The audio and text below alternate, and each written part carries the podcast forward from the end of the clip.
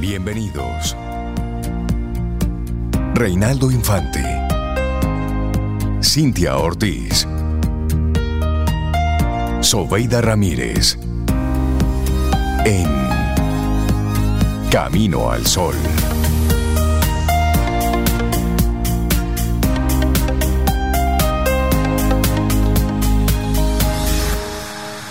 Comienza. Muy buenos días, bienvenidos a Camino al Sol en este lunes. Estamos a 25 de septiembre, año 2023. Buenos días, Cintia Ortiz, Obeida Ramírez, a todos nuestros amigos y amigas Camino al Sol oyentes. ¿Cómo estás? ¿Cómo va la vida, Cintia? Muy bien, buenos días, Rey. Mi vida va muy bien, gracias por preguntar. Aunque eres parte de ella, sí va bien. Buenos días para ti, Camino al Sol oyentes, Obeida, Loandri, Elizabeth y todo el que está hoy así ya lunes en la calle, conectando con la vida, conectando con los compromisos, con las responsabilidades, con el día que está bonito, que está muy bonito. Hoy tenemos un, como siempre, un tema que hemos un programa, de hecho, que hemos preparado con muchísimo cariño, pero con muchos temas que esperamos que conecten contigo. Y de una vez vamos a compartir, Rey, ¿qué crees? La actitud Camino al Sol del día de hoy. Totalmente, sí, porque los días hay que arrancarlos con intención, las semanas hay que arrancarlas con una intención y con un propósito. Sí, bueno, en el día de hoy, el, todo va a girar en base a la bondad. La bondad es un idioma que los sordos pueden escuchar y los ciegos pueden ver. Es una forma de decir que la bondad es la vía, la bondad es el camino. Sí. Ante la duda, una mirada bondadosa, una palabra bondadosa, un silencio bondadoso. Sí, Ante la duda, la bondad.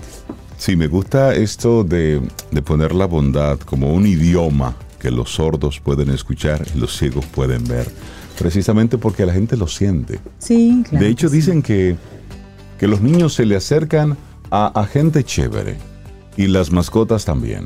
Sí. Sí, que lo- los, los, Los animales en general Sí, se- perciben la, la bondad en las personas. Exactamente, Y como se que se acercan. como que pueden percibirlo. Por esto es de que la, la bondad tiene precisamente esa... Eso que tú no tienes que verlo, eso se siente, no tienes que escucharlo, Sí. eso se siente. Es una energía, es una energía. Así que la próxima vez que vaya alguien a su casa y el perrito le ladre, Mm. puede ser coincidencia, pero a lo Cuando- mejor no. Cuando su hijo no quiera saludar a esa persona, hágale caso. No, sí, no lo es, obligue. es por un algo, no lo obligue, no lo obligue, porque. Vamos a abrir no los quiero. ojos. Eh. Sí, un poquito. Sobe, ¿y tú cómo estás? Ah, yo estoy muy bien escuchándolo a ustedes. Y yo digo, ay, pero a mí los niños se me acercan. Ah, pues ya. Y los perritos, mascotas también. Ahí está, ahí está. Que Eso significa que espíritu soy como- bondadoso. Ay, Dios Y ellos mío, lo reconocen. muchas gracias. Eso es. Pues buenos días a ustedes dos, Cintia y Reinaldo, y a todos nuestros Camino al Sol oyentes que ya están con nosotros. Estoy muy bien, muy contenta en este, en este lunes. Tuve un fin de semana así como diferente y bonito. Sí, de- sí. diferente, diferente cómo. Bueno, el viernes leí mi carta en el parque. Ay, muy sí. bonito. Este sábado ya eh, culminamos con esas lecturas. Más adelante en la semana lo estaré recordando. Señores, fui a ver el concierto de Fito Páez. Ay, ay, ay. Uy, qué conciertazo, como diría una amiga mía. Sí, Pero una cosa espectacular, espectacular. Lo que más me sorprendió y me agradó, Rey Cintia, ¿saben qué fue? Jovencitos, jovencitas, 18, 20 años, cantando todas las canciones de Fito Páez. es Eso. que Todas. Fito, Fito es un Y siempre joven. saltando, pero yo me preguntaba, pero estos chicos, estas chicas, ¿de dónde escuchan Ah, a Fito Páez? O Porque sea, son de la generación del asiento de atrás, Sobe. sí, Escuchaban eso- a sus padres disfrutando Fito. y Pero con fervor, Rey. Sí, Sí. sí. Pero una cosa que yo estaba contenta. Yo dije, no todo está perdido. Él vino a ofrecer su corazón, tú sabes. Pero muy, bueno. muy buen concierto. Muy, muy bueno. Fue así como una sorpresa, pues no, no tenía pensado ir, pero aparecen ángeles, tú sabes. Sí, que, que llevan a uno. Sí, sí, sí. Ahí tengo dos napoletas y yo pensaba, ¿y a quién le gustará Fito? Ah, pero a mí, Sobeida. Y yo, Claro. eso qué, me qué bueno. Me, Sí, me hubiese gustado haber ido a ese concierto. Sí, Fui la, yo sé. la penúltima vez que vino y fue un concierto con toda la energía del mundo. Fito en vivo siempre es una buena opción. Rey Cintia, pero ese señor está igualito. Sí, sí, sí. Con la misma energía, la, La misma voz. y cómo conecta. Con la Porque yo gente. había visto hace un tiempo en el Jaragua y no sentí como el, el- el Ujú. fito que sentí este fin de Sí. Otra persona, o sea, dice una amiga me que es que ya parece que él, tú sabes, trascendieron sus problemas existenciales. Bueno, esos, esos Eso es genios, válido, sí. esos artistas así, pues Sí, tienen mucho de ese genio. es un genio. Y- Yo- pero qué bueno que te disfrutaste ese concierto. Ay, sí, y ayer me fui a pasear por Salinas, por ahí. Ah, pero tú tuviste un Fui a de las semana dunas, intenso. te estoy diciendo. Y ¿Y el cómo, calor. ¿Y cómo están las dunas? Dime. Bueno, caliente. Aparte de. Sí, pero, pero tú sabes que yo nunca había entrado a las dunas. Mm, Y entré. Tú sabes que yo nunca he entrado a las dunas. Ah, pues vamos. Es un viaje bonito. He ido a Maní, una vueltita a ti, una vuelta. Saludos a un amigo que me dice, no diga que usted va ni leja, que usted no sabe ni, Usted ni no dónde queda el parque. Pero están bonitas la- las dunas, están Sí. muy bonitas. Y subí a una lomita y tiene una vista espectacular. Desde ahí hacia el mar, hacia la laguna. Muy, muy lindo. Un viaje Pero muy fue un fin de semana bueno. Sí, sí, Qué sí. bueno, qué bueno. Ay, Bueno, sí. pues a ti también te comparto que la bondad es un idioma que los Ah, sordos pueden escuchar y los ciegos pueden ver. Y de esa forma, pues damos formal inicio a Camino al Sol. Hoy, ¿qué pasó, Rey? No, no. Hoy, hoy 25 No, no, no. de septiembre. Es que esos son códigos aquí así internos. Miren, hoy es Día Mundial del Farmacéutico. Así es. Día Mundial de, de esa persona que, que caramba, cuánto soluciona en este mundo. El 25 de septiembre es el Día Mundial del Farmacéutico establecido por la Federación Internacional Farmacéutica. Y esto ocurrió durante un consejo celebrado en septiembre del 2009 en Estambul. Y fue escogida esta fecha, 25 de septiembre, para conmemorar el día en que fue creada dicha organización. El farmacéutico, esa persona que es la que conoce qué con qué y para qué sirve y funciona. En nuestro país, esta función, eh, aunque conocemos muchos farmacéuticos, pero está relegada todavía solamente a trabajar en una farmacia y en nuestro país a entregar productos ya creados por otros laboratorios. En otros países, el farmacéutico es la persona que hace la combinación de los elementos. Sí, tenía que saber mucho de sí, química. sí, sí, sí. Sí, Sí. yo recuerdo la única farmacia que había en mi pueblo era una, una señora, la, la propietaria, ella era farmacéutica de esas, tú sabes, que usaban lo- lo- los pilones, eso. Exacto, para crear los... Y siempre ejerció para mí la, la, la, la farmacia como una fascinación, porque yo iba, mi papá como contable le hacía los inventarios, entonces yo lo acompañaba. Y para mí es fascinante, además que me regalaban unos sobrecitos así blancos de calcio. Y yo Ah, me- sí, sí, lo- sí, me lo dulce, sí me regalaban. acuerdo de eso. Y entonces yo me quedaba mirando, cajita por cajita, había que, que- que revisar eso. Y ahí aprendí la palabra murciélago, que es de las que tiene todas las vocales.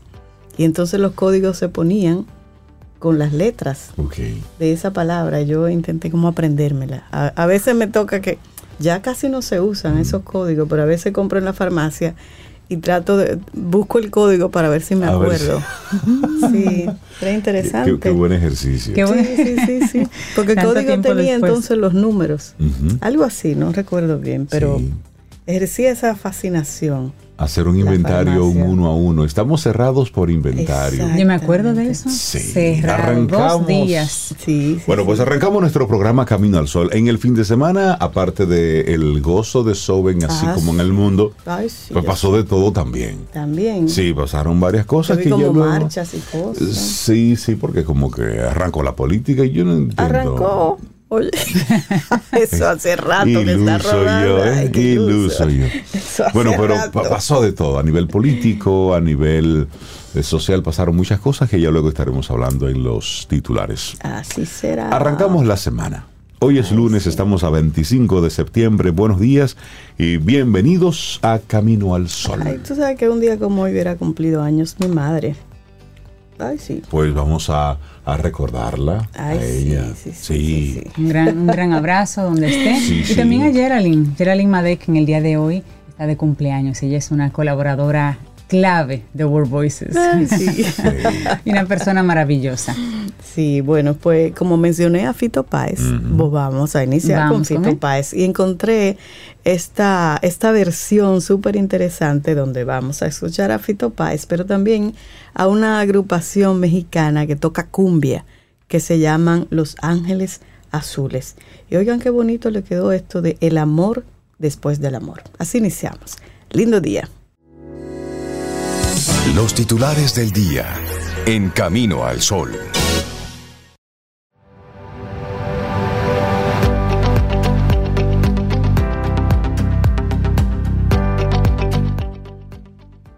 No tenemos que ser ricos para ser generosos.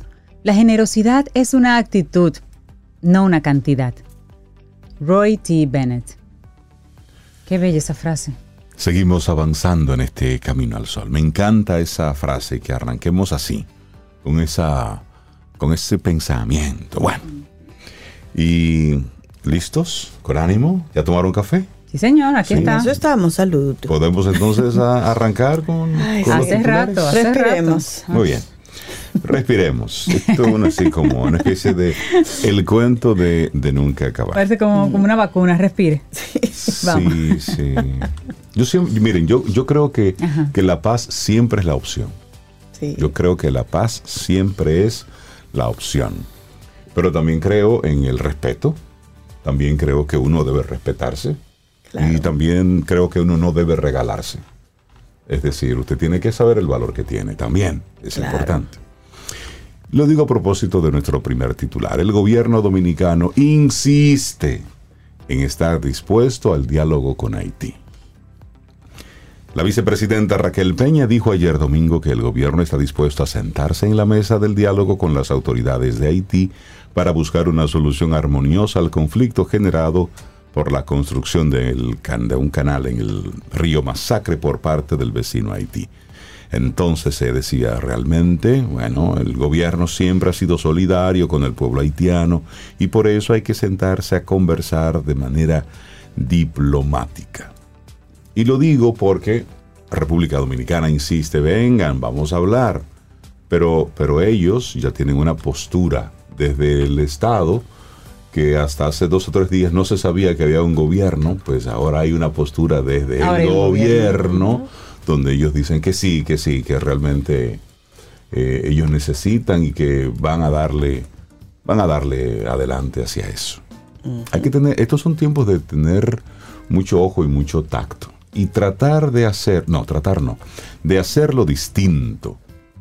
De hacerlo distinto. Porque no olvidemos que Haití siempre ha estado tomando decisiones de forma unilateral con relación a República Dominicana.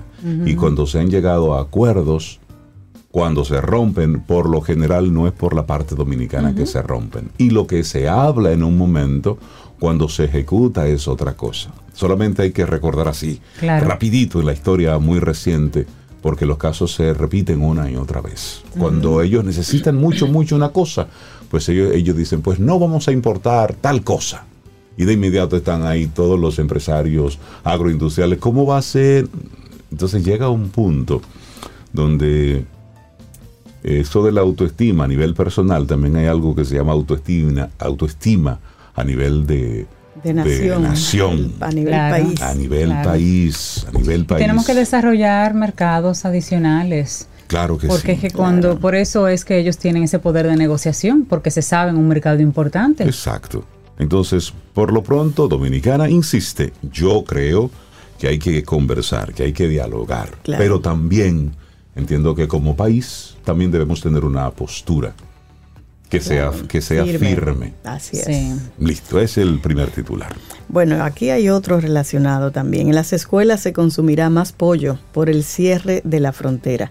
El Instituto Nacional de Bienestar Estudiantil, el INAVIE, informó el incremento a más de 700 mil libras semanales de carne de pollo en las escuelas donde se distribuye el almuerzo escolar, una medida adoptada para garantizar la alimentación nutritiva de todos los estudiantes del país y al mismo tiempo apoyar a los productores de la zona fronteriza.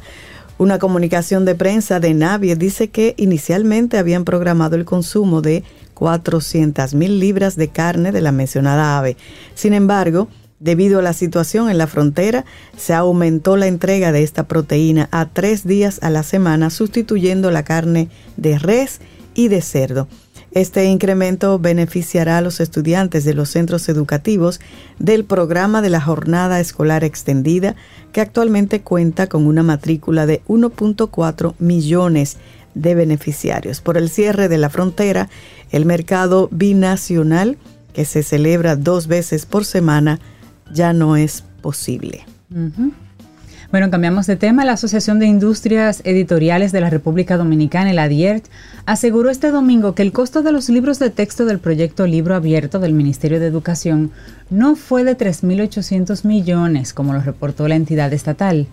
ADIERT dio estas declaraciones a través de un comunicado aseverando que el ministerio anunció esa cifra a fin de justificar un ahorro de 6.456 millones. La afirmación de que los libros adquiridos en 2021 costaron 3.800 millones es totalmente falsa, según documentos legales. La licitación Miner CCC PEEX 2021-0002 se ejecutó por un monto de 2.133, no, no, no, más de ahí, 2 2.133 miles de millones, 386 millones, 58 mil para la compra de 9.167.950 libros de 46 títulos diferentes, con vigencia por cuatro años, y eso en virtud de la Ordenanza 03-2021. Eso era parte de lo que decía ese documento formal. Asimismo, denunciaron que estos libros también contienen varios errores por lo que exhortaron al gobierno dominicano a detener inmediatamente la impresión y distribución de estos libros de texto. Este comunicado de las editoras se produjo semanas luego de que el MINERT los acusara de atacar libro abierto con el objetivo de beneficiarse económicamente. Ahí están peleando otra vez. Bueno, seguimos con otro de los de los titulares. ¿Le gustaría saber qué es lo que está motivando a que los yates, los megayates por ahí no paguen nada en República Dominicana. ¿Le gustaría saber? Sí, sí, me gustaría. Bueno, pues hay un senador, ya esto tiene rostro, mm. el senador Alexis Victoria Jeb.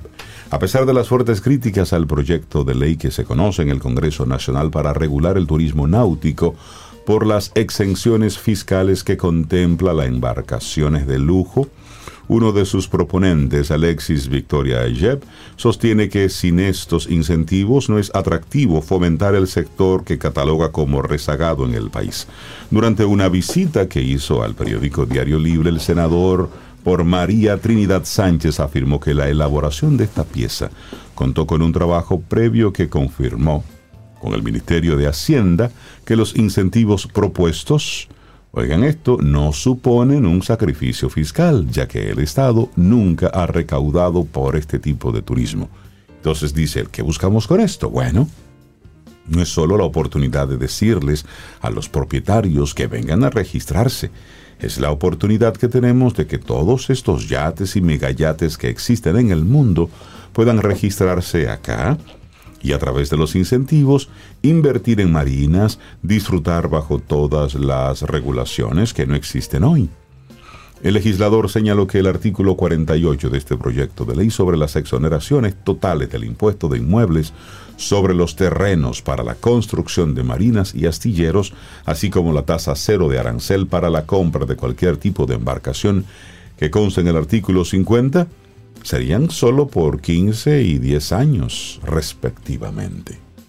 Él habla de un incentivo, pero ¿qué ocurre en nuestro país cuando hay algo que será solo por un tiempo específico. ¿Qué se queda? ¿Qué se queda? ¿Qué pasa? ¿El anticipo qué? Exacto, el- por mencionar alguno. Sí, sí, sí. Entonces, no, no, no, no, no. Ahí hay mucho dinero, déjese de eso. Una persona No que son puede ellos los que comprarse. necesitarían exenciones. Una persona que se puede comprar un mega Puede yate pagar los puede impuestos. pagar los impuestos que eso. Eso yo pienso. Porque eso no es primera necesidad. Correcto. Yo pienso. Es decir, Es un grupito. muy, muy, muy linda la, la intención, de verdad, muy lindo, pero, pero como que no es por ahí que nosotros vamos a estar recaudando dinero, no, no, no, no. Vamos a otra.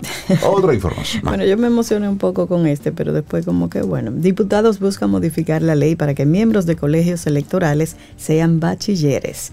Después de notar una deficiencia en la preparación académica de los miembros de los colegios electorales, un grupo de diputados sometió una modificación a la actual y recién promulgada ley de régimen electoral para que los citados trabajadores sean bachilleres por obligación.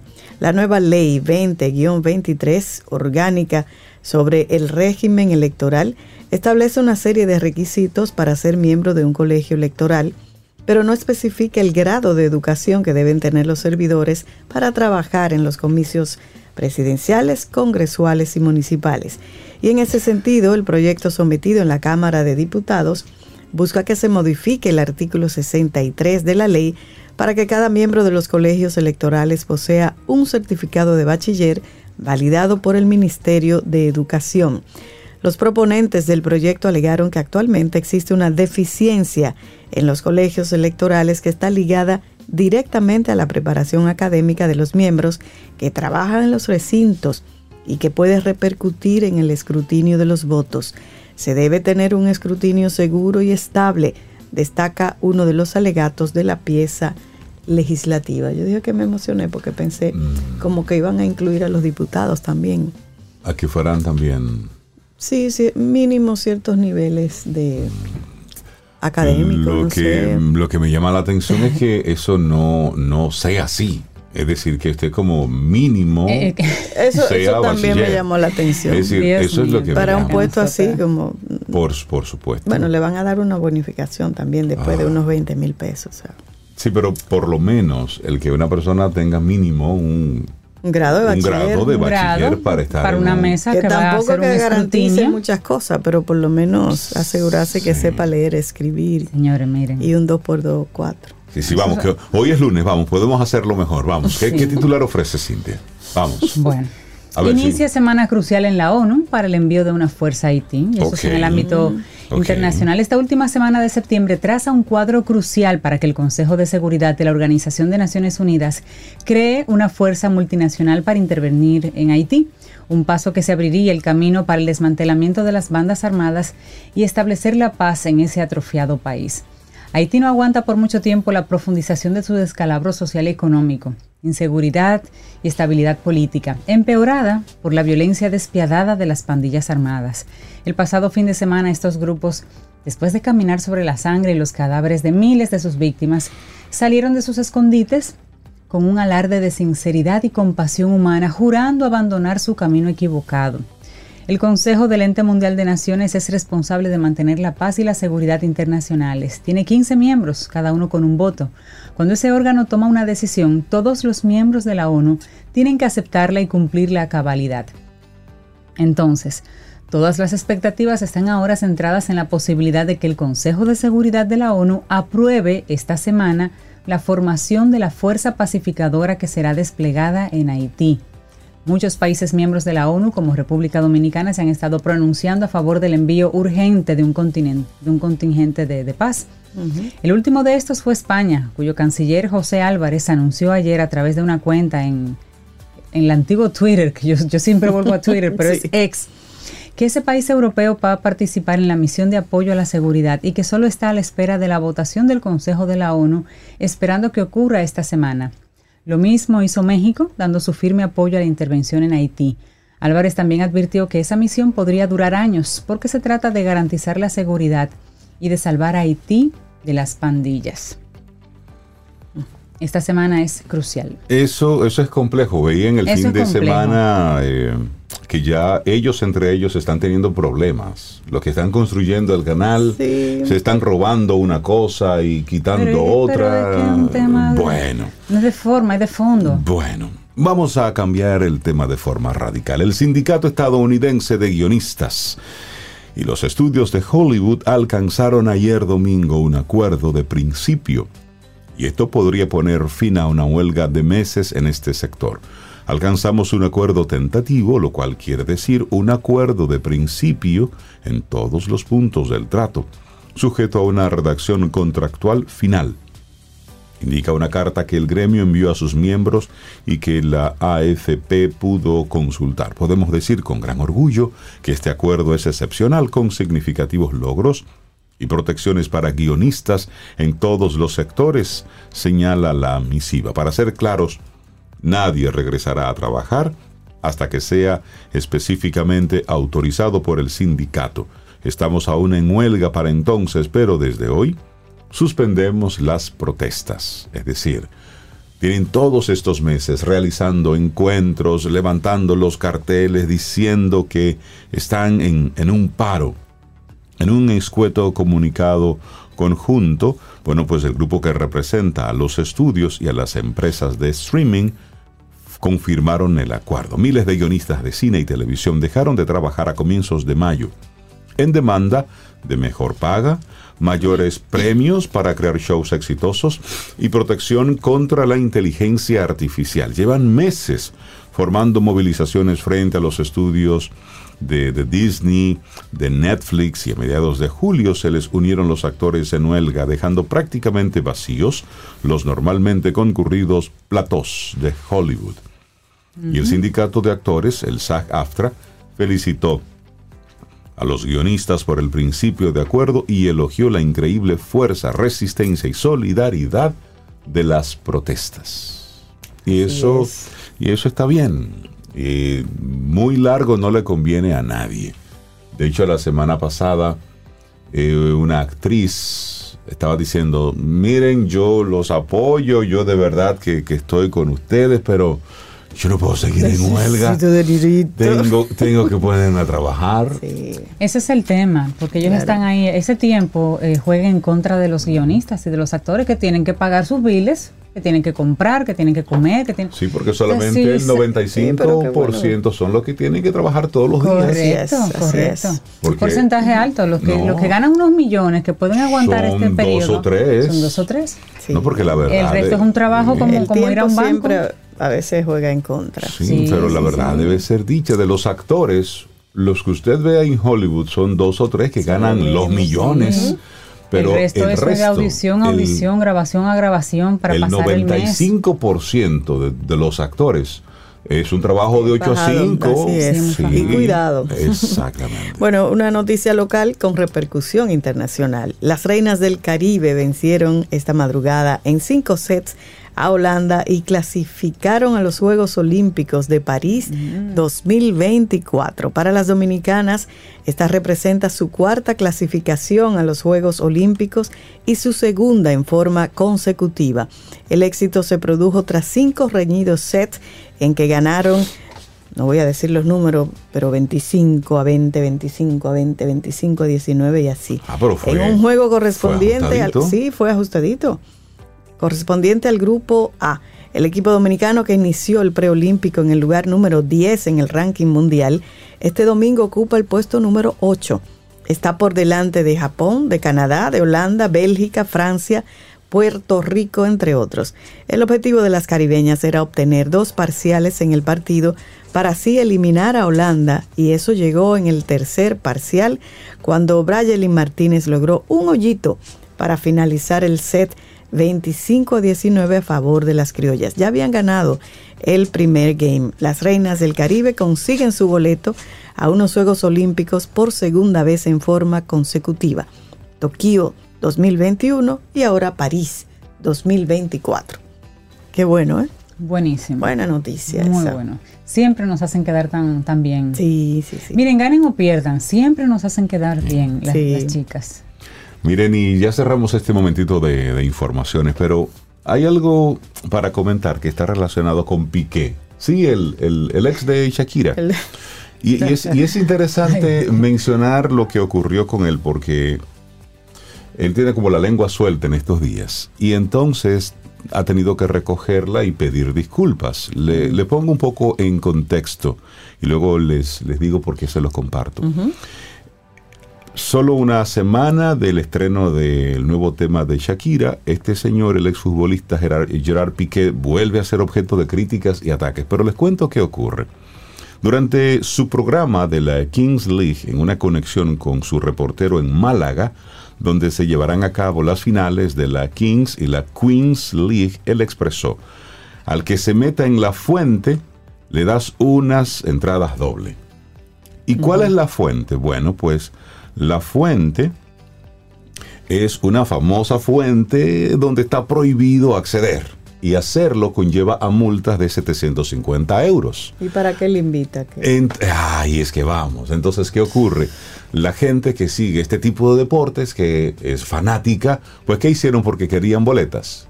Fueron a Se la metieron a la fuente. Entonces esto creó un tema de seguridad pública y creó falta de, civismo por, la, por su invitación. Entonces, el ayuntamiento de la ciudad le dijo, pero mi querido, pero así no. Entonces, tal ha sido el escándalo que este señor Piqué se ha visto obligado a pedir disculpas públicamente. Y él dice, pedimos disculpas si alguien se sintió afectado, aquí lo hacemos de buena fe y a veces no lo hacemos de la mejor manera. Pero aquí lo que quiero es traer un poco, y por eso es que hay que hablar con los, con los pequeños. No porque una persona famosa diga algo, hay que salir rápidamente a hacerlo. Exactamente. Y el que el hecho de que usted sea famoso no lo pone por encima de, de Al ninguna ley. contrario. Debería ser el ejemplo. Exacto, al contrario. Recordemos lo que ocurrió hace apenas dos o tres semanas, igual en Nueva York, cuando un youtuber se puso a estar en un giveaway ofreciendo algo y causó tremendo caos. Sí. Entonces hay que ponerle límites a las cosas, porque como siempre decimos, a través de un micrófono, una cámara, un medio digital, tú puedes compartir contenido de mucho valor, pero también puedes generar un gran caos y poner a otras personas en peligro. Entonces esto, que era como una especie de gracia, pues hizo que mucha gente No infringiera la ley. Y él pagó las multas de esas personas, yo Entonces, mm, bueno, el ayuntamiento por lo pronto está conversando con él. Así cerramos este momentito de informaciones. Es lunes, estamos a 25 de septiembre. Laboratorio Patria Rivas presenta En Camino al Sol, la reflexión del día.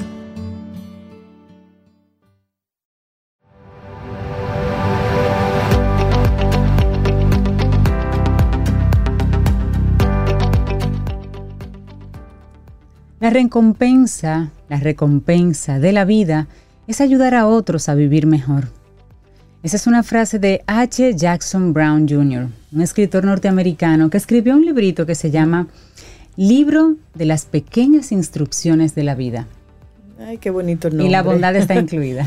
Ah, Imagino que ese es uno de esos pequeños grandes libros. Exactamente, sí.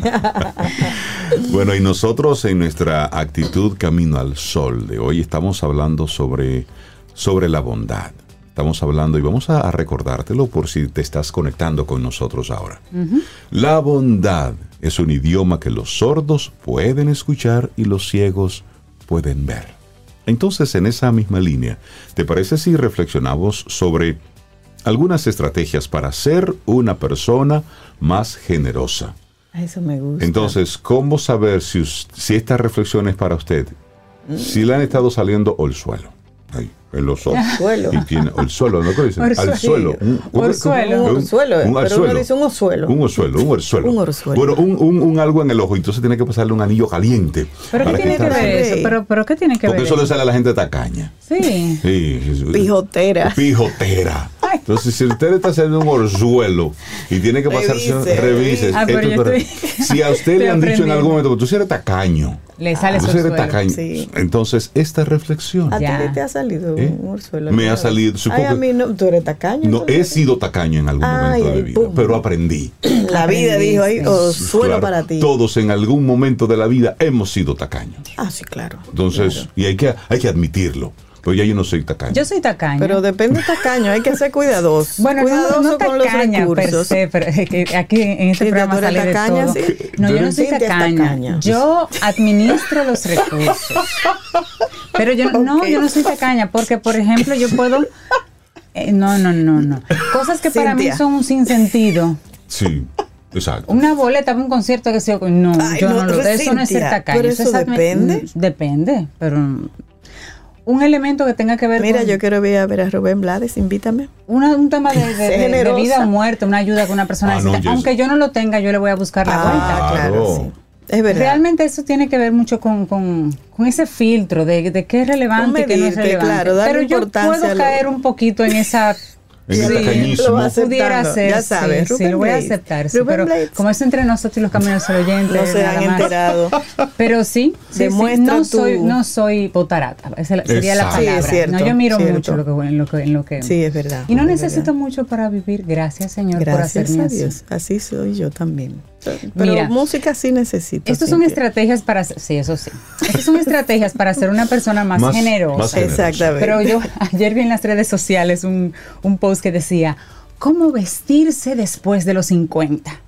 Ah, ¿Y qué significa Sí, porque tú sabes que, que estas modas de la mujer que después Ok. de cierta Para verse... Entonces decía, ¿cómo vestirse después de los 50? Y sale una mujer muy hermosa y dice sencillo, tenga más de 50 y póngase ropa. ya, exacto, ya. Queriendo decir, o sea, no se compliquen la vida. Estoy totalmente de acuerdo. para ser una persona más Pero bueno. generosa, nada más hay que tener la decisión tener el de ser más corazón, por, generoso. por supuesto. mira, la, la generosidad aparece de muchas maneras, aunque siempre involucra ser amable y comprensivo con otros. Y quizá no lo sepas, pero es una cualidad que no solo alegra a quien recibe, sino que también puede ser beneficiosa para ti. Por eso, en esta reflexión vamos a aprender algunas formas para ser una persona más generosa. Y es que los actos de generosidad no siempre implican que debas gastar dinero para hacer caridad. En Sí. efecto, Puedes cultivar esta cualidad de muchas otras maneras, ya sea escuchando, practicando la empatía o brindando tu tiempo. Así es que, como dice Rey, vamos a conocer cómo ser una persona más generosa. Y quizás has escuchado que la generosidad es una virtud. Y de hecho esta forma de proceder está relacionada con actos de bondad y de rectitud. Lo que tal vez no sepas es que resulta buena para la salud. Ser generoso puede incrementar tu felicidad y eso lo dicen varios estudios. Además, si tienes actitudes bondadosas con los demás, también logras un efecto contagioso. Si ayudas a alguien, es muy probable que esa persona luego ayude a otros y ellos a su vez ayuden a otros. El paid forward Hay una película, una película que se llama así mismo, niño, sí. Paid Forward, pagarlo más a- hacia adelante. Exacto. A pesar de todos estos beneficios de practicar la generosidad, llevarla a cabo a lo mejor resulta un poco difícil en tu vida diaria, porque a veces no sabemos por dónde empezar.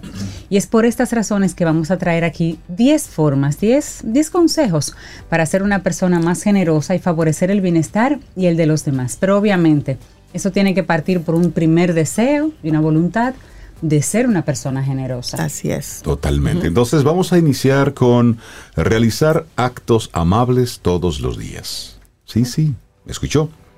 El comportamiento prosocial implica ayudar a o beneficiar a otros, pero también motiva la cooperación, reduce los conflictos, brinda bienestar psicológico, involucra muchos aspectos, por lo que es posible adaptarlo según disponibilidad. En cualquier caso, busca que sean actitudes altruistas de las que no esperas nada a cambio. Dar porque así lo prefieres, por el mero placer de hacer el bien y no porque esperas conseguir una recompensa. Algunos ejemplos. Donar. Donar es una de las principales actividades vinculadas con la generosidad, aunque no la única. Si posees dinero suficiente, puedes donar a organizaciones benéficas, otra buena opción es prestar dinero a quien lo necesite, ya sea un amigo, un familiar o un desconocido, o dejar una gran propina si un servicio te pareció bueno. Pero también, las pequeñas grandes acciones, ser una persona más generosa no siempre supone gastos financieros. Si no dispones de dinero, existen muchas otras acciones Dejar buenas reseñas de productos, comercios o restaurantes que te gustaron, por ejemplo. Otras grandes acciones son ayudar a alguien a cruzar la calle, ceder tu asiento en el transporte público, ofrecerte como voluntario en algún lugar, de no encontrar la ocasión para hacer estas cosas, sé más generoso al cuidar a un familiar o a una mascota que lo necesite. Algo tan sencillo pero tan importante como decir por favor, dar las gracias. Esos son actos amables en sí mismo y ya eso es una actitud de generosidad. Así mismo es. Bueno, aquí hay otra interesante. Regala tus objetos. ¿Por qué me habrá tocado a mí eso? Lo que es relevante para ti lo será de igual manera para la persona a quien se lo des, ya sean cosas materiales o inmateriales como tu tiempo. Brinda aquello que te gustaría recibir o que sabes que otro lo necesita más. Un caso es la comida, la ropa o, por qué no, un rico chocolate. Eso puede ser algo tan sencillo. Ah, yo fui generosa hoy aquí en Camino al Sol. Ay, sí. Sí, fuiste generosa. Sí, con un dulce Fuiste de coco muy tierno. generosa. Eso es bondad. Porque eso, es- eso con unas galletitas, Sí, no, eso. eh, eh, eso es espectacular. Ahora estoy pensando que traje uno muy pequeño. Debí traer. No, no, no, eh, Ah, ese sigue tamaño. pensando así, sigue pensando, puedes traer Eso otro es pensamiento de mañana. abundancia. Gracias. Bueno, también presta atención en las conversaciones. La escucha consciente es por excelencia un acto de generosidad. Cuando otra persona te habla, espera que tú le prestes atención, mínimamente. Puede ocurrir que no lo creas relevante o que para ti sea una tontería, pero siempre recuerda que para otro quizás es muy significativo. Para ser una persona más generosa debes atender a aquello que te cuentan, sobre todo si es importante para el emisor. Por eso, no lo interrumpas ni comiences a relatar tus propias experiencias. Intenta ser honesto pero sin juzgar. Y de ese modo mejorarás la comunicación y sentirás que puede apoyarse en ti esa persona ante cualquier dificultad. Y también hay otra que es muy, muy válida, muy potente. Dedica parte de tu tiempo. Es cierto que el tiempo es un bien preciado, en especial cuando trabajas o tienes niños a tu cargo. Sin embargo, siempre puedes encontrar el modo de dedicar al menos unos minutos a las personas que lo necesitan. Si conoces a alguien que quiere pasar tiempo contigo, que lo escuches o acompañes, lo mejor que puedes brindarles es tu tiempo. Cuando es imposible encontrarse en persona, al menos envíales un mensaje o realiza una llamada. Te lo van a agradecer y esto te convertirá en un alguien más generoso, más generosa. Qué bonito eso. Bueno, aquí ahí está otra sugerencia. Intenta ser más empático, más empática. Puede que tu situación económica, personal o af- afectiva sea plena. No obstante, la mayoría de las personas afrontan dificultades en su vida diaria. Si buscas ser generoso generosa, intenta ponerte en el lugar de los demás y compartir sus sentimientos. Bueno, aquí te brindamos algunos modos de practicar la empatía. Primero, Escucha sus problemas o comentarios y practica compasión. No seas tan estricto con tus respuestas. También analiza los gestos de las personas para reconocer sus emociones, en especial la tristeza o la angustia. Y por último, piensa cómo te sentías ante un momento de necesidad o tristeza y qué te hubiese gustado recibir de otros. Así que actúa en consecuencia. Sí, muy buena. Bueno, otra idea, incluye a los demás, ya sea que compartan tus mismos ideales, religión y valores o que no lo hagan. Para ser generoso es necesario olvidar las diferencias e incluir a otros. Muchas veces los prejuicios llevan a que desestimes la compañía de ciertas personas. Así haces a un lado a quienes pueden resultar una gran compañía. Por eso proponemos incorporarlos en tus actividades cuando tengas la ocasión. Por ejemplo, en los grupos de amistades, de estudio, en los deportes, en los equipos de trabajo, entre otros. No sabes de qué te puedes estar perdiendo. Así es, sí, sí. Bueno, y luego, perdona y agradece. Uy. La gratitud es una excelente manera de manifestar la generosidad. Es importante que aprendas a dar las gracias a los demás y a perdonar. Ya sea te hagan un favor, por más pequeño que parezca, o siempre que te apoyen, reconócelo. Da las gracias. A veces damos por sentado que la otra persona tenía que hacerlo. No. No. Y eso no es así. Y aún así, sea parte de un trabajo o de una, de una responsabilidad, agradezca, Agradezca. agradezca.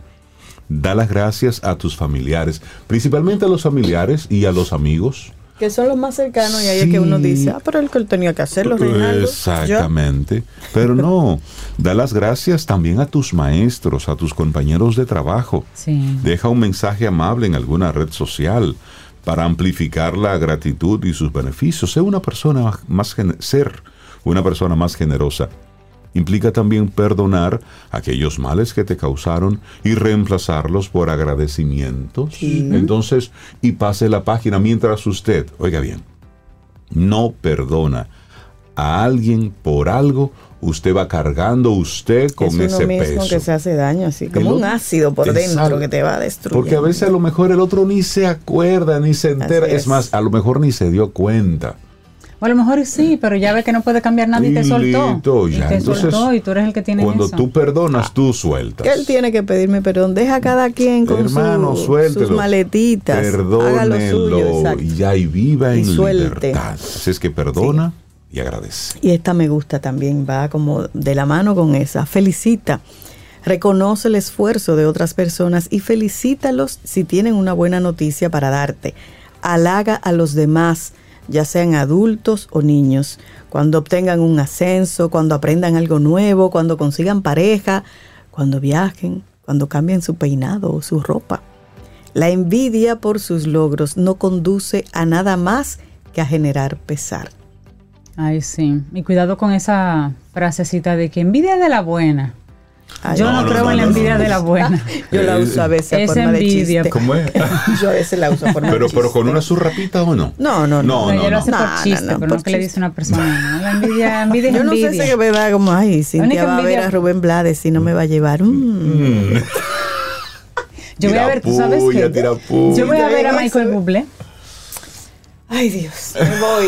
No, porque tú fuiste a ver a Fito Páez y chévere. No Estamos hablando de la generosidad, Cintia. Llévame. Sí, generoso. Mira, otra, otra clave, ayuda a quien lo necesite. Tenemos, todos tenemos cualidades, atributos que prevalecen sobre otros. Puede ser un gran maestro, un buen dibujante, un gran comediante, saber sobre carpintería, deportes, música, locución, diseño, cocina, infinidad de actividades. Encuentra en qué te destacas y úsalo a tu favor. Ayuda a otros con algún conocimiento que poseas y que ellos no tengan. Incluso regálales, si puedes, algún objeto hecho con tus manos o enséñales determinada tarea sobre la que tú tienes experiencia. Como dijimos antes, utiliza tus cualidades para brindar un poco de ello a los demás. Bueno, sonríe. Es la número 10. Sonríe, Sonreír sonríe, es beneficioso para uno y puede cambiar el humor o el día a quien lo necesita. Se hizo un estudio, Frontiers in Psychology, donde decía que los propios sentimientos están afectados por cómo se sienten los demás. Cuando estás feliz y sonriente, es probable que contagies esa emoción hacia otras personas. A la vez, si estás enojado o triste, vas a transmitir ese sentimiento al resto. Como recomendación, no solo debes intentar estar sonriente y feliz para ser una persona más generosa, sino que también intenta lograrlo para mejorar tu bienestar. ¿Cuántas personas usted conoce que es como la, la- la luz cuando llega a un sitio? Sí, que Es todo el mundo se alegra. Sí, con todo el mundo, pero observa qué es lo que esa persona lo hace distinto. Es su actitud, Claro, es que claro. llega con una cara Claro. sonriente. Claro, no es que llevas regalos para No, todos y comienza a es- distribuir dinero, no, no. Es que un llega- corazón generoso, Así es. bondadoso. Sí, eso, eso se Es nota muy lindo y se cuando siente. se ve. y Fulano viene, y fulano Así es. viene. Exactamente. Todo el mundo quiere Sí. saber, tú sabes, como que Sí, están sí. esperando. Sí, es bonito eso. Así y es una que- pregunta, Ujú. Rey, Ajá. Cintia, para todos. ¿Qué haríamos si no existiera la generosidad? ¿Se imaginan un mundo sin generosidad? No estaríamos vivos, Sobe, yo creo. Yo pienso. Todos La hemos necesitado de la generosidad de Sí. alguien para, para comenzar en la vida. Sí. Es posible asumir que el mundo sería mucho más triste si no existiera la generosidad. Ahora que ya sabes cómo ser una persona más generosa, solo resta que practiques algunas de las estrategias que hemos compartido. Eso sí, es importante que no te olvides de ti por querer dar a los demás. Muy Claro, importante. Muy importante. Bueno, comienza con pequeños gestos, Así como es. escuchar al otro, enviarles un mensaje de agradecimiento. Como mencionamos, verás que practicar la generosidad es contagioso y además una actitud recíproca. Eso es verdad. Eso es bonito. Sí. Aprende 10 estrategias para ser una persona más generosa. Un escrito de Luisiana Belén Sosa que lo compartimos aquí hoy, en Camino al Sol. Laboratorio Patria Rivas presentó En Camino al Sol, la reflexión del día. Ten un buen día, un buen despertar. Hola. Esto es Camino al Sol. Camino al Sol.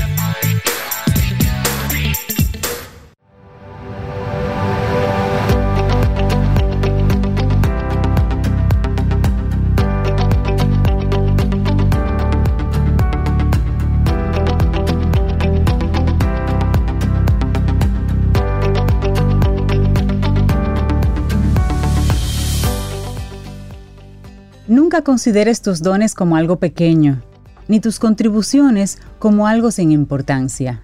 Todo es necesario. Una frase de Rick Warren. Y nosotros seguimos avanzando en este camino al sol. Muchísimas gracias por conectar, por estar ahí con nosotros a través de estación 97.7 FM y también caminoalsol.do. Es nuestra página web. Te invito a que entres.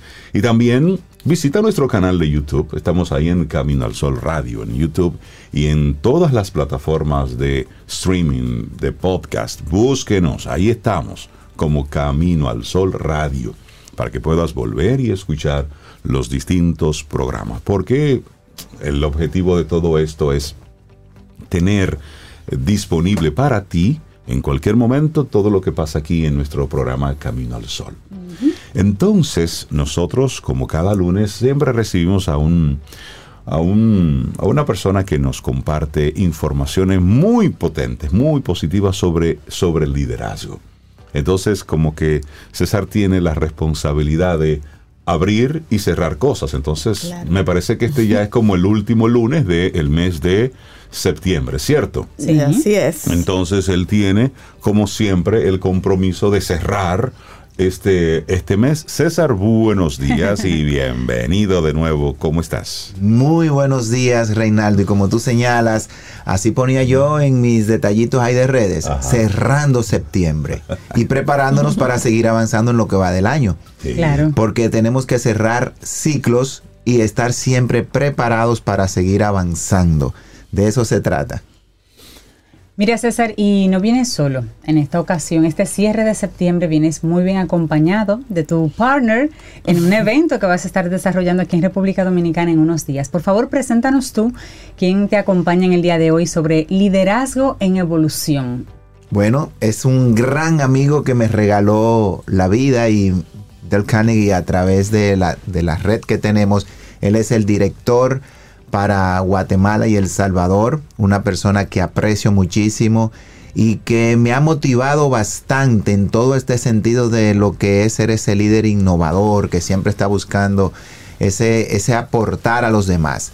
Entonces, Mauricio es una persona muy orientada a la innovación, a las empresas, y lo importante de esto es que él viene a República Dominicana en conjunto conmigo a compartir un tema que ya él ha venido trabajando. Él, es- él ha estado en los últimos meses en Barcelona, España, en Argentina, en Colombia, en Estados Unidos, y ahora llega aquí a República Dominicana. Es como si fuera un tour, ¿verdad? Donde estamos compartiendo sobre estos temas de lo que es sacar ventajas de la inteligencia artificial y ir enfocando ese liderazgo ya disruptivo que tiene que cambiar en la medida en que todo en nuestro entorno cambia. O sea que para nosotros un honor, Mauricio, tenerte aquí en el día de hoy. Buenos días, Muchas Mauricio. gracias, César, y, gracias a todos. Buenos días. Buenos días. Buenos días Bienvenido. y bienvenido a Camino al Sol. Un gusto tenerte con nosotros, Mauricio. Como decía César, especialista en innovación organizacional. Y vamos entonces a estar hablando, Mauricio César, de, de liderazgo en evolución. Cómo sacar ventaja de la inteligencia artificial que se ha convertido para muchos en el lobo. ¿eh? Para otros se ha convertido en, bueno, en una solución, en una herramienta, en una alternativa. Pero para muchos también se ha convertido en ese elemento innombrable. Sí, sí, sí, ese dolor de Entonces, cabeza. son como distintos sabores que tiene la inteligencia artificial y sería bueno que veamos todo esto desde esa mirada de ese liderazgo que va evolucionando y que por supuesto Mauricio nos diga qué es lo que va a estar ocurriendo próximamente aquí en, en Chao Café Teatro con esa conferencia, César. Cuéntanos, Mauricio, si nos puede dar un review, tú que has estado ya en varios países y continentes, porque estuvo por Europa, en Barcelona, estuvo en Sudamérica, Estados Unidos y ahora Latinoamérica. ¿Cuál ha sido la constante que tú has visto con relación a estos temas? Muchísimas gracias, César. La constante es el temor que le tienen al tema y un poquito la constante es que el liderazgo ahora creo que está enfrentando uno de los retos más grandes en la historia en cuanto al manejo del factor humano. Dado de que ahora tenemos pues eh, una evolución muy grande en cuanto al tema de la innovación, en cuanto a la tecnología, porque la inteligencia artificial viene a ser una simulación de un proceso de inteligencia humana mediante las máquinas. Es decir, que ahora las máquinas ya tienen una injerencia sobre aprendizaje, resolución de problemas, sobre razonamiento y toma de decisiones. Ya no es como en la época, el siglo pasado, a los años 70, en donde la evolución de la máquina era sobre un proceso manual, para eficientizar un proceso manual. Ahora ya viene a ser un factor competitivo a través de las máquinas. Entonces existen movimientos de organizaciones que están evolucionando en ese movimiento y organizaciones que estamos enfrentando el cómo poder utilizarla de una mejor manera para enfrentar el reto que viene en camino.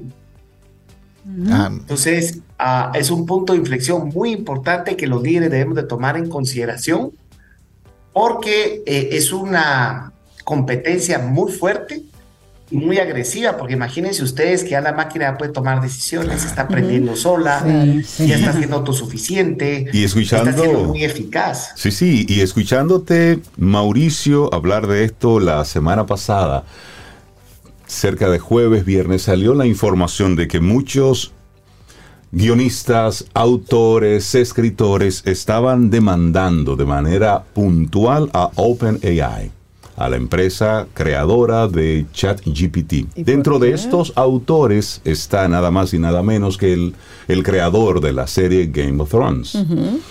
Y él junto con otros guionistas y escritores muy famosos estaban diciendo lo siguiente. Esta máquina está aprendiendo tanto, tanto, tanto, tanto y se ha ido nutriendo absolutamente de todo que tú puedes crear una secuela de Game of Thrones, por ejemplo, a propósito de toda la información que ya está disponible que tiene la máquina. Y él, dice, y esto es un producto que yo todavía no lo he terminado. Es decir, es algo que yo todavía lo estoy generando. Sin embargo, eh, se le está dando a esta máquina la oportunidad de que cualquier persona con unos cuantos códigos eh, pedirle que me termine la serie. Entonces se convierte de una forma u otra en una competencia contra lo cual yo como humano, con mis capacidades limitadas, no puedo llegar. Y entonces, y no solamente que puede dar un final, sino que puede dar cualquier cantidad de finales posibles. Entonces, así como decía él, lo decían otros autores, esto con relación a la generación de contenido y las posibilidades de que esta máquina con tanto contenido pueda simplemente, óyeme, crearla superar, pero por mucho, lo que es la creación humana. Entonces, a los que están, vamos a, iniciar esto, Mauricio, con el, los que están del lado de, no, esto es malo y, y se convierte en un en una amenaza real. Y Para ese grupo, Mauricio, ¿qué le decimos? y, No, y en una competencia directa, porque eso es lo que ellos se ven, amenazados. Exactamente. De, que, no es una competencia leal, porque me está sacando una ventaja. Entonces, Mauricio, ¿cómo se pudiera manejar eso en base a lo que Reinaldo nos comparte? Ya, y voy a agregar algo más. Eh, debido a que a principio de este siglo, eh, todos los que empezamos a alimentar las redes sociales, lo que no sabíamos es que atrás es que estábamos dando toda la información del factor humano para hacer mejor esta máquina. Y los jóvenes de ahora no les importa compartir información porque es la vida diaria que tienen. Entonces existe también un movimiento en el cual se, se debería haber tenido un poquito de precaución que tanta información se suministre en las redes para poder evitar que evolucionara así de rápido. Lo que hay que hacer inmediatamente, lo que hemos hecho nosotros y con César, mi compañero aquí que está presente, y Del Carney, que estamos hablando del factor humano, que hemos pasado más de 100 años en el tema, es eh, dos mensajes muy importantes. Primero, saber qué herramientas puedo utilizar de la misma inteligencia artificial que me hace ser mejor eh, colaborador y mejor persona y generar mejor talento. Porque eso es bien importante y es el mensaje que hemos trasladado en todos los continentes, es al ser humano, a los jóvenes, a los líderes, es utilizar las herramientas que ofrece la tecnología para ser mejores, agilidad, enfoque, rapidez, utilizar herramientas que me hagan que mi trabajo sea más eficiente, eficaz, no esperar que la empresa se los dé, sino tener la habilidad de tener autogenerarse y autoaprender lo más rápido posible porque, por otro lado, estamos tratando de enfocar a los dueños de compañías a que tengan una vez factor humano y que perciban que esto puede generar un desplazamiento laboral muy serio y generar conciencia. Ese es un reto grande porque el empresario tiene que estar claro de que está dispuesto a, invertir recursos todavía en factor humano cuando tiene la tentación de que una máquina puede trabajar más rápido, más eficiente y sin tener conflictos emocionales en las empresas. Es, es otro debate que hay aquí. Ese es el, ese es el gran tema. Sí, el temor está mucho, muy, muy atado a que, de qué lado del escritorio tú estás. Exacto. Si puedes ser sustituido o si tú eres el jefe, que eso simplemente representa para ti una, una ventaja, el, el usar la inteligencia artificial. Entonces, los jóvenes de ahora hay que pedirles que tienen que tener talento y sobresalir lo más rápido posible, porque a la hora que, imagínense que hay un desplazamiento laboral, el dueño de una compañía se queda con el talento la compañía, es el que no quiere perder, pero el resto lo puede dejar a un lado. Entonces, hay que eh, inmediatamente evolucionar y decirle al factor, porque las generaciones que están entre un rango, yo no tiendo a marcar las generaciones, nuestra filosofía es que cada persona tiene una etapa de desarrollo pero mucho adolescente que está entre 30 y 40 años, cuando yo lo entrevisto y platico, me dice, Mauricio, es que yo siento que, por ejemplo, yo soy ahorita un diseñador de, para arquitectura y siento que el dueño de la firma de arquitectura presentó el otro día a través de inteligencia artificial 600 posibles formas de hacer un edificio en menos de 10 minutos. Claro. Cuando yo me tardo cuatro meses en un diseño en un diseño. Entonces, eso lo que nos plantea es que ya lo que antes mostrábamos como una fortaleza ya no lo es, porque ya hay una máquina que lo está haciendo. Entonces, desde ese, desde ese pensamiento, ok, hacemos las paces con que esto lo hace más rápido y mejor que yo. Ok, eso. Pero ¿qué otra cosa hacia donde yo pudiera ir evolucionando que la máquina no llegaría? Porque ojo, el problema está es cuando, y así pienso eh, Mauricio y César, que el tema, el conflicto que tenemos ahora mismo es que estamos pensando en una competencia con la máquina. Exacto. Y con la máquina no podemos competir. Esa es la realidad. No en los aspectos donde ella es mejor que nosotros. La ventaja que hay aquí es que aunque hayan 600 opciones, hay que saber vender las opciones. Claro. Y todavía no la está haciendo la inteligencia artificial, no lo vende. Claro. Lo vende el humano. Exacto. Entonces, lo que yo le digo al adolescente, al joven es, agarra las destrezas de generar interacción, carisma, compartir, trabajar en equipo, crear una sensibilización con el cliente, porque eso te da ventaja para que el dueño diga, tengo 600 opciones, filtro las mejores, conozco al cliente, sé cómo hablarle, sé cómo expresarme, porque si yo no tengo esa interacción humana para poder tener ese- esa conexión todavía con el cliente, estoy en problemas. Tú Sí. sabes Esa que... es una tú sabes- posibilidad de poder mejorar, tener interes- mayor habilidad y destrezas en las partes del factor humano, todavía que ahí prevalecen Ujú. sobre la inteligencia artificial, porque todavía no le comunica al cliente y le vende al cliente de la mejor manera posible. El cliente todavía quiere el toque humano si va a invertir Correcto. cantidad de dinero en ese tema, por ejemplo. Sí. Mira, tú sabes que a propósito de esto, vi la semana pasada un video. Entrevistaban a Warren Buffett. Un joven le preguntaba, recién egresado, y le decía, ¿cuál sería el consejo que le darías a un recién egresado de la universidad, de 22 años? Y él decía, bueno, invierte en ti.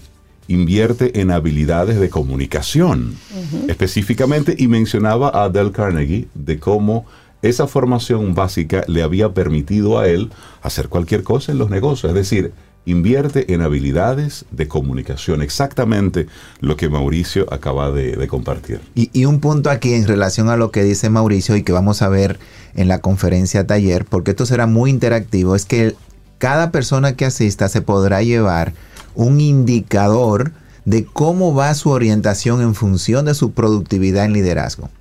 ¿Cuáles son esas competencias en las que yo tengo que enfocar mi acción? Porque voy a dar un avance. Hoy tenemos que desarrollar ese concepto pro. ¿Y qué es pro? Proactividad en tus acciones, proadaptabilidad. Ya tú no puedes esperar a que las cosas sucedan para adaptarte. Tú tienes que estar adelantado y buscar esa adaptabilidad a las cosas que vienen, pro flexibilidad, pro innovación. O sea, tú no puedes pedir ya a que sea la empresa que te pida a ti el desarrollar algo. Es que tú tienes que ir dos pasos delante promoviendo ideas. Y en base a lo que decía Mauricio, ese sentido de convencimiento y persuasión es donde todavía la máquina tiene la limitación, porque simplemente te está manejando con datos. Mientras que tú puedes evaluar una serie de elementos del factor humano y hacer más convincente la parte que a ti te toca. Muy buena y agregando a eso, César, se dice que la inteligencia artificial lo consideran como un asistente inteligente. Le consideran como que aumenta la inteligencia y también hace que exista autonomía, solo que no le agregan conexión. O sea, es un asistente, pero no genera conexión, no genera interacción, no genera comunicación, no genera el toque humano. Todavía no ha evolucionado ese camino. Ya quieren hacer humanoides que lo hagan. Entonces, aquí es donde nosotros tenemos que entrar lo más rápido posible, como bien dice César, a generar en los líderes y en la gente que trabaja en las compañías a no esperar primero que la compañía los eduque, sino que se autoeduquen. Y segundo, a los líderes saber que existe y que debe de haber un factor humano aquí. Como bien dice César, si yo tengo mi capacidad de liderazgo, de saber cómo estoy manejando la emoción de mi equipo, voy a poder trabajar, porque otro debate que he tenido en las charlas que doy es que si el líder no comunica bien este tema, está generando tres factores. Hmm. Primero, temor en la gente. Claro. Segundo, que la gente está buscando trabajo para compañías que le dé valor más rápido.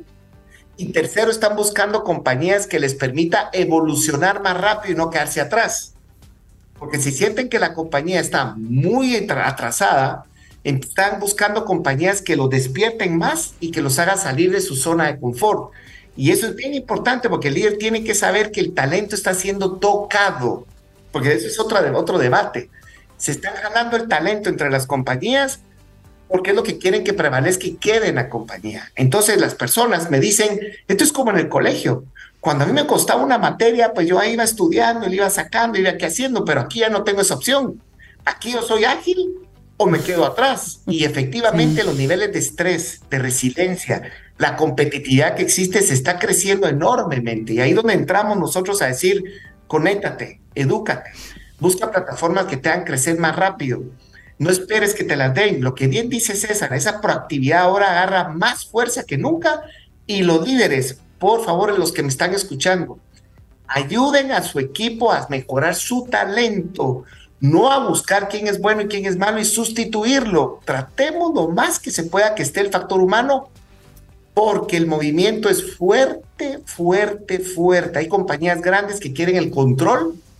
Imagínense una compañía que produce aproximadamente 3 mil millones de dólares de utilidad cada tres meses.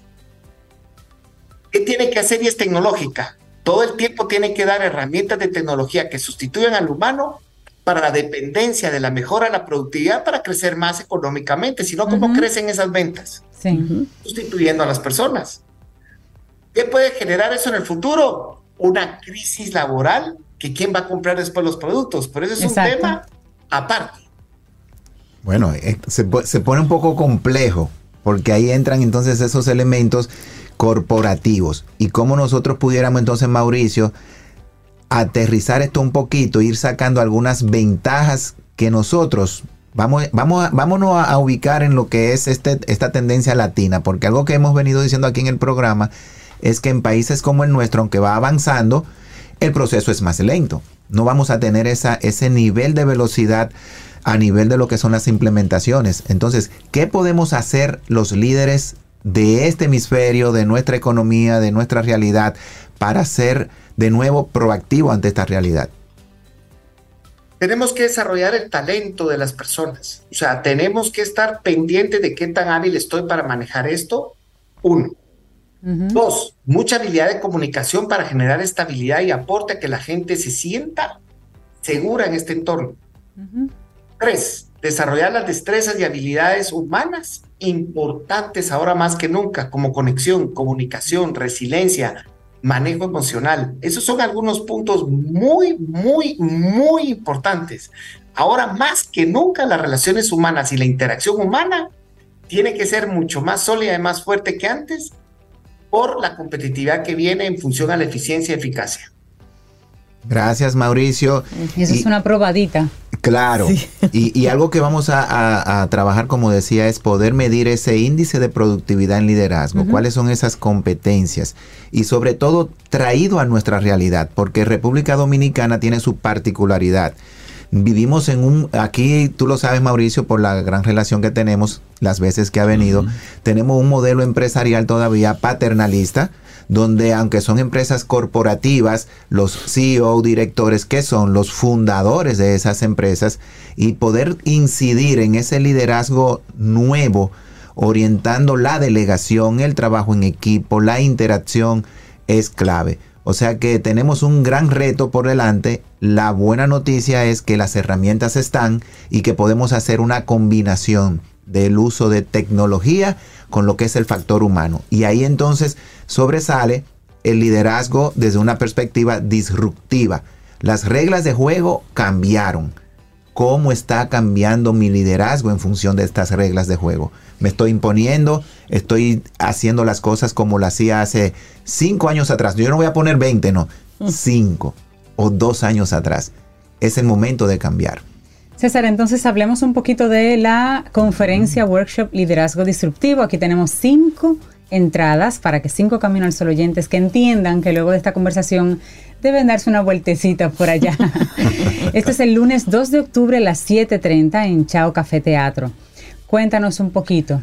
Mira, hasta desde el lugar quisimos, quisimos sacar la conferencia del, hotel tradicional, del salón de clase tradicional y llevarla a un escenario distinto, para que desde ahí ya se sienta que es un ambiente diferente. Segundo, vaya preparado porque usted va a interactuar. Podrá ver la inteligencia artificial, eh, que Mauricio trae unas cosas muy interesantes para interactuar y medirnos y vernos cómo estamos nosotros reaccionando. Y el otro detalle es que en este encuentro usted se podrá llevar herramientas de aplicación inmediata en función de su reto de delegación. Yo estuve trabajando ahora reciente con una asociación de empresas y ese tema de retener, atraer y desarrollar talento es el gran reto, como decía Mauricio. Claro. ¿Cómo me apoyo en lo que tengo para estar preparado a lo que viene? Elegir a los mejores. ¿A quién va dirigida esta conferencia, César? Mira, va dirigida técnicamente a todo público, con una orientación especial a los que tienen posición de liderazgo. Si yo soy supervisor, director, gerente, va dirigida a mí de manera directa. Ahora, le voy a dar un concepto.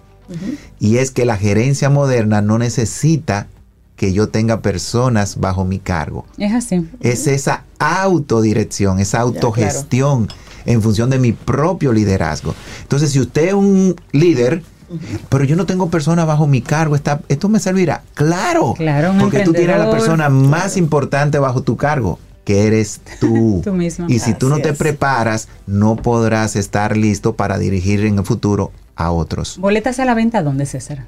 En Chao Café Teatro a través de la página y comunicándose con nosotros al 809-732-4804. 809-732-4804, línea de comunicación directa. Y finalmente, para despedir a, Mauricio, que gentilmente nos comparte un poco de su tiempo. Mauricio, ¿con qué expectativa te gustaría recibir a la gente que vaya a este encuentro? con mucho entusiasmo, mucha energía, positivismo y no dormirse. no hay que dormirse porque Gracias, cuando uno menos siente le cae la ola porque la ola no va, no se detiene. Esta ola viene en camino.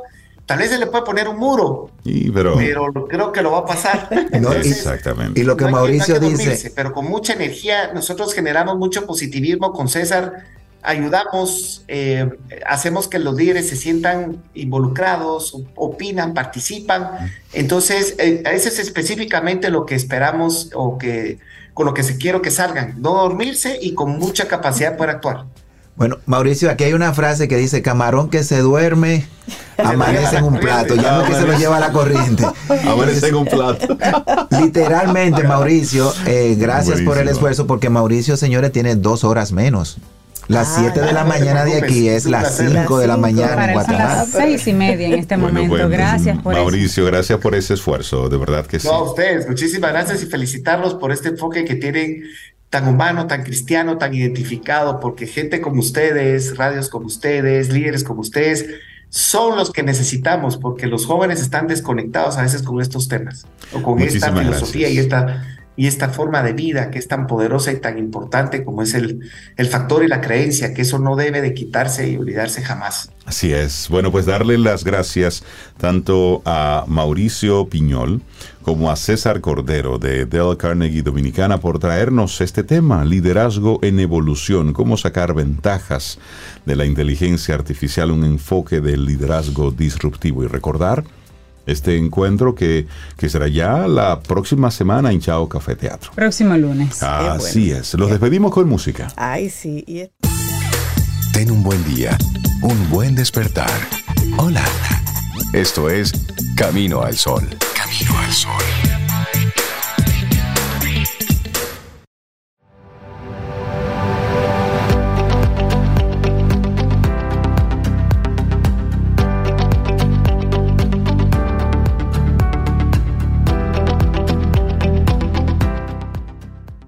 No esperes a que las circunstancias cambien para que puedas cambiar.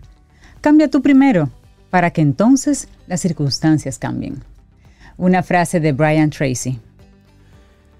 Y nosotros seguimos avanzando en este camino al sol. Muchísimas gracias por conectar con nosotros y contentísimos de recibir a María José Rincón, letra Z. Y un tema que de verdad me encanta, un conversatorio que estará Ay, sí. ocurriendo, sucediendo en los próximos días. Me encanta sobre el español del Caribe, presente y futuro. Es decir, que en este momento, en esta conversación con María José Rincón, me voy a dar unos cuantos permisos para hablar. Hola María José, ¿cómo estás? Señores, Hola, buenos días, qué Señores. maravilla, qué maravilla. La, la diversidad y la riqueza de nuestra lengua española es extraordinaria y, y los que disfrutamos con eso, ¿verdad? Pues disfrutamos también cuando, cuando a Rey se le monta el cibaeño. se le monta, me gusta eso. María José, hablemos de esto, de ese conversatorio sobre el español del Caribe. ¿Cómo surge? Es la primera vez que se hace, ¿cierto? Sí, es la primera vez que lo vamos a hacer. Es una iniciativa del Instituto Guzmán Ariza de Lexicografía que dirijo, en el que nos dedicamos al estudio del español en la República Dominicana y especialmente a, a los diccionarios, a la lexicografía. Mm, Por circunstancias, el instituto nació muy cerca de, la pandemia y de la pandemia sanitaria y eh, habíamos hecho algunos encuentros virtuales, pero eh, este año es la primera vez que vamos a tener la oportunidad de que el encuentro sea presencial. La idea es hacer unas jornadas de mm, eh, divulgación de lo que significa hablar español en el Caribe, en la actualidad y también dirigiéndonos al futuro. Es la primera vez, estamos muy ilusionados, vienen especialistas muy interesantes de todo el Caribe eh, y, y, por supuesto no podía, no podía quedar atrás Camino al Sol y la invitación para que los Camino al Sol oyentes se acerquen y conozcan un poco más del español que hablamos en el Caribe. Me María parece- José, ay, Por favor, no, por favor. eh, me llama la atención el, este conversatorio. eh, ¿Cuántos españoles hablamos en el Caribe?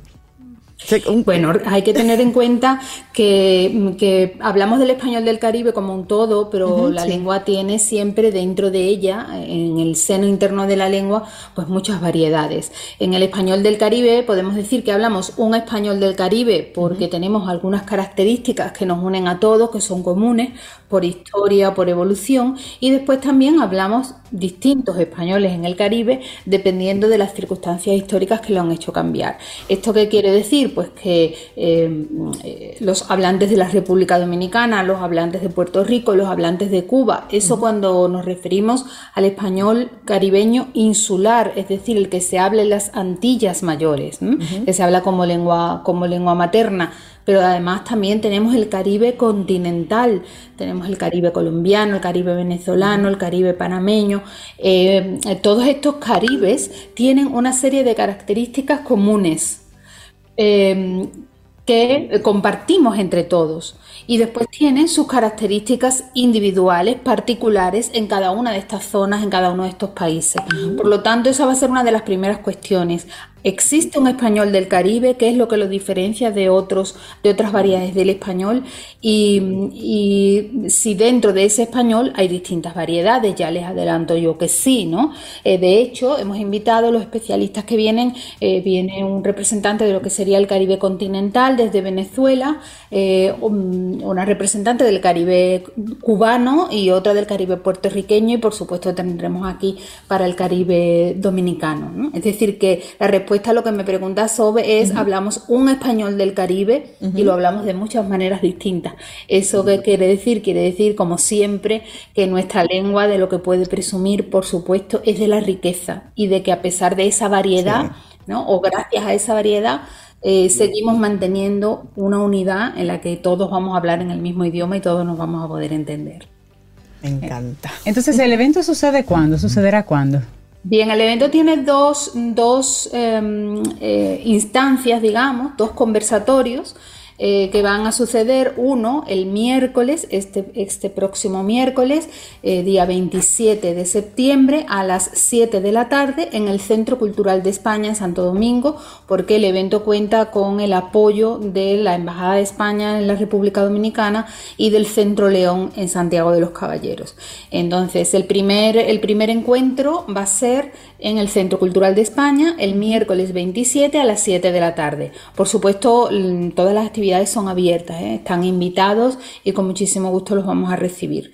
Eh, la segunda sesión del conversatorio se va a celebrar para los oyentes que sean de la zona del Cibao en el Centro León en Santiago de los Caballeros el jueves 28 a las 11 de la mañana. También abierto eh, y bueno, pues vamos a conversar, ahora les diré cuáles son los especialistas que vienen, vamos a conversar pues de qué hablamos cuando hablamos del español del Caribe, vamos a conversar de, de la valoración que en el Caribe se tiene de esta variedad propia, de esta forma de hablar, eh, del papel de la educación, del papel de los medios de comunicación en nuestra forma de hablar español y por supuesto de la lengua española que se habla en el Caribe como, como elemento de transmisión de cultura, de, la transmisión de la cultura del Caribe, de lo que se crea eh, culturalmente en el Caribe, del cine, de la literatura, de la música, de la gastronomía, ¿no? Eh, y todo esto conlleva pues también ese valor que siempre olvidamos del valor económico de la lengua española, ¿no? que representa para las economías de estos países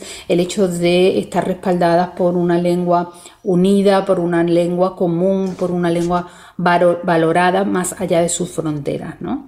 Em, tenemos esas dos ejes centrales de, las jornadas y el sábado a las 11 de la mañana en la sede de la Academia Dominicana de la Lengua, en la calle Mercedes, vamos a hacer vamos a aprovechar que tenemos aquí al secretario general de todas las academias de la lengua española del mundo, eh, Francisco Javier Pérez, que va a participar en los, en los conversatorios y vamos a aprovechar que es un especialista en Pedro Enrique Zureña y nos va a dar una charla sobre Pedro Enrique Zureña. Eso es el sábado a las 11 de la mañana en la Academia Dominicana de la Lengua. Es un acto institucional al que también están invitados, es un acto institucional porque Francisco Javier Pérez es secretario general de todas las academias de la lengua española en el mundo y viene por primera vez a hacer una visita oficial a la Academia Dominicana de la Lengua. Por lo tanto, será esa visita institucional, ese recibimiento institucional, pero también vamos a aprovechar que él es especialista y para que nos hable de nuestro gran filólogo Pedro Enrique Zureña.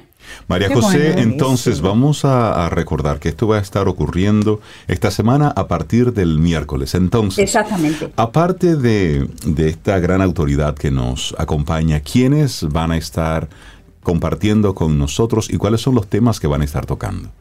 Sí, mira, van a estar eh, presentes eh, Aurora Camacho, que es doctora en, en lingüística, lexicógrafa, eh, miembro de número de la Academia Cubana de la Lengua, una de las grandes especialistas en el español cubano, en la lexicografía cubana. Viene también como parte de Puerto Rico Maya Sherwood, que es académica de número de la Academia Puertorriqueña de la Lengua. Eh, es especialista en lexicografía, especialista en divulgación de temas del, español caribeño y del español puertorriqueño en concreto. Eh, y Francisco Javier Pérez, que es académico de número de la Academia Venezolana de la Lengua y al mismo tiempo pues es secretario general de lo que nosotros conocemos como ASALE, que es la Asociación de Academias de la Lengua Española de todo el mundo. Eh, tenemos así, de esta manera, por, por, parte de la República Dominicana, pues voy a intervenir yo como especialista en lexicografía, porque también se trata de hablar de los proyectos en los que estamos trabajando, que estamos llevando a cabo y probablemente en los proyectos que vamos a proponer para el futuro, porque ese, eh, hablabas de, qué temas vamos a tratar. Si el español del Caribe es el tema central de, de lo que hablemos, lógicamente se habla español del Caribe porque tenemos una trayectoria histórica como lengua. El Caribe es en la primera zona de América donde se habló español. Eh, en el Caribe se forjaron las características esenciales del español que compartimos en toda América.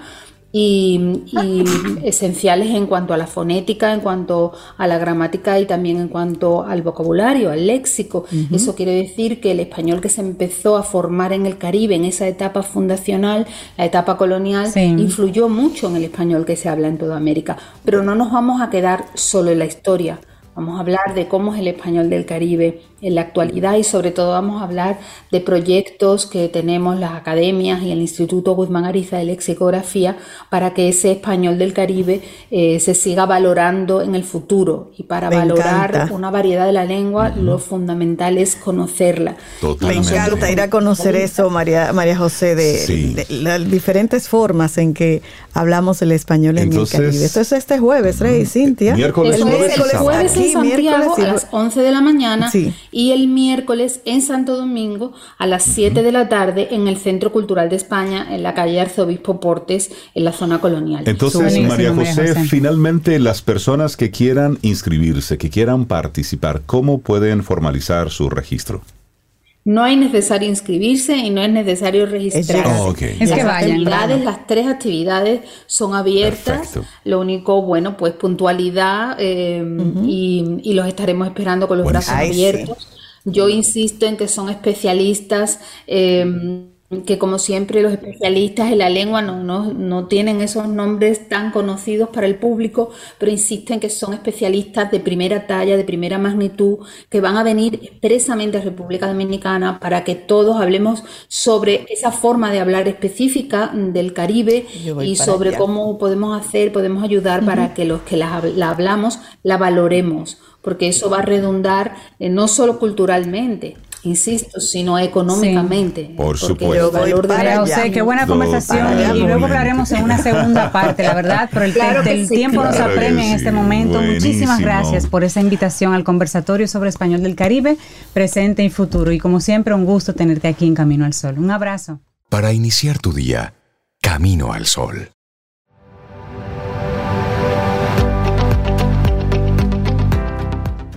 Nuestra frase en este momento, el que ayuda a los demás se ayuda a sí mismo. Una frase de Confucio. Y nosotros seguimos avanzando en este camino al sol. Darle los buenos días, la bienvenida a Connie Taveras, ella es gerente de mercadeo de Jumbo y también a la psicóloga Leslie Amel Bogart para que hablemos de el peso del bullying. Buenos días y bienvenidas ambas a Camino al Sol. Muy buenos días, gracias por la invitación. Eh, para mí es un placer estar aquí en la mañana de hoy. Muchísimas Buenos días, gracias por la invitación. Bueno, Igual, Buenos días a ambas. Ahí les escuchamos a ambas. Bienvenidas a Camino Qué bueno. Hablemos, Connie, de esta iniciativa, el peso del bullying. ¿De qué se trata? Mira, eh, con esta iniciativa del peso del bullying, Jumbo eh, trata de, de llevar una, una problemática de sociedad que nos acata realmente en todo lo que son las escuelas, los planteles, incluso hasta en los, en los adultos. ¿Qué nosotros queremos lograr con esto? Primero, dar visibilidad a la problemática, la cual se trabajó con dos grandes psicólogas que nos están acompañando en este proyecto y, una y un grupo de artistas eh, emergentes que trabajaron unas mochilas en las cuales se pudo eh, escenificar lo que es cada uno de esos tipos de bullying más comunes. Se eligieron los siete más comunes. Se trabajó con Leslie, que nos acompaña hoy aquí en, la entrevista, y también con la señora Sara Guerrero. ¿Y qué es lo que queremos tratar? Tenemos una exposición, está hasta el día de hoy en Agora Mall, ya luego va a pasar ahora a Megacentro. eh, una exposición de esas siete mochilas. Cada una de ellas identifica lo que es eh, un tipo de bullying. Y nosotros queremos eh, con esto, primero dar la visibilidad. eh, en la página el peso del bullying.com hay una serie de materiales que nos dicen cómo son los tipos de bullying, cómo prevenirlo, cómo darnos cuenta de qué está pasando, cómo enfrentarlos.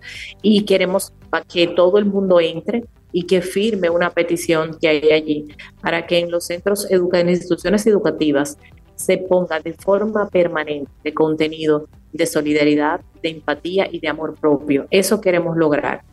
Así que eh, con esto, aparte de dar eh, visibilidad a la problemática y ofrecer una serie de eh, audiovisuales que también nos ayudan un poco a orientarnos sobre esto, queremos realmente que todo el mundo se haga eco para que entre el peso del bullying.com y ponga su firma, porque con solidaridad, con empatía y amor propio entendemos que podemos bajar en los números que hoy en día están sobre el tema de bullying en las escuelas e instituciones públicas. Mire, hoy precisamente sale en, un diario nacional un reportaje sobre el caso de bullying, donde dice que el pasado año escolar 2.450 casos de bullying se registraron durante el año escolar solamente.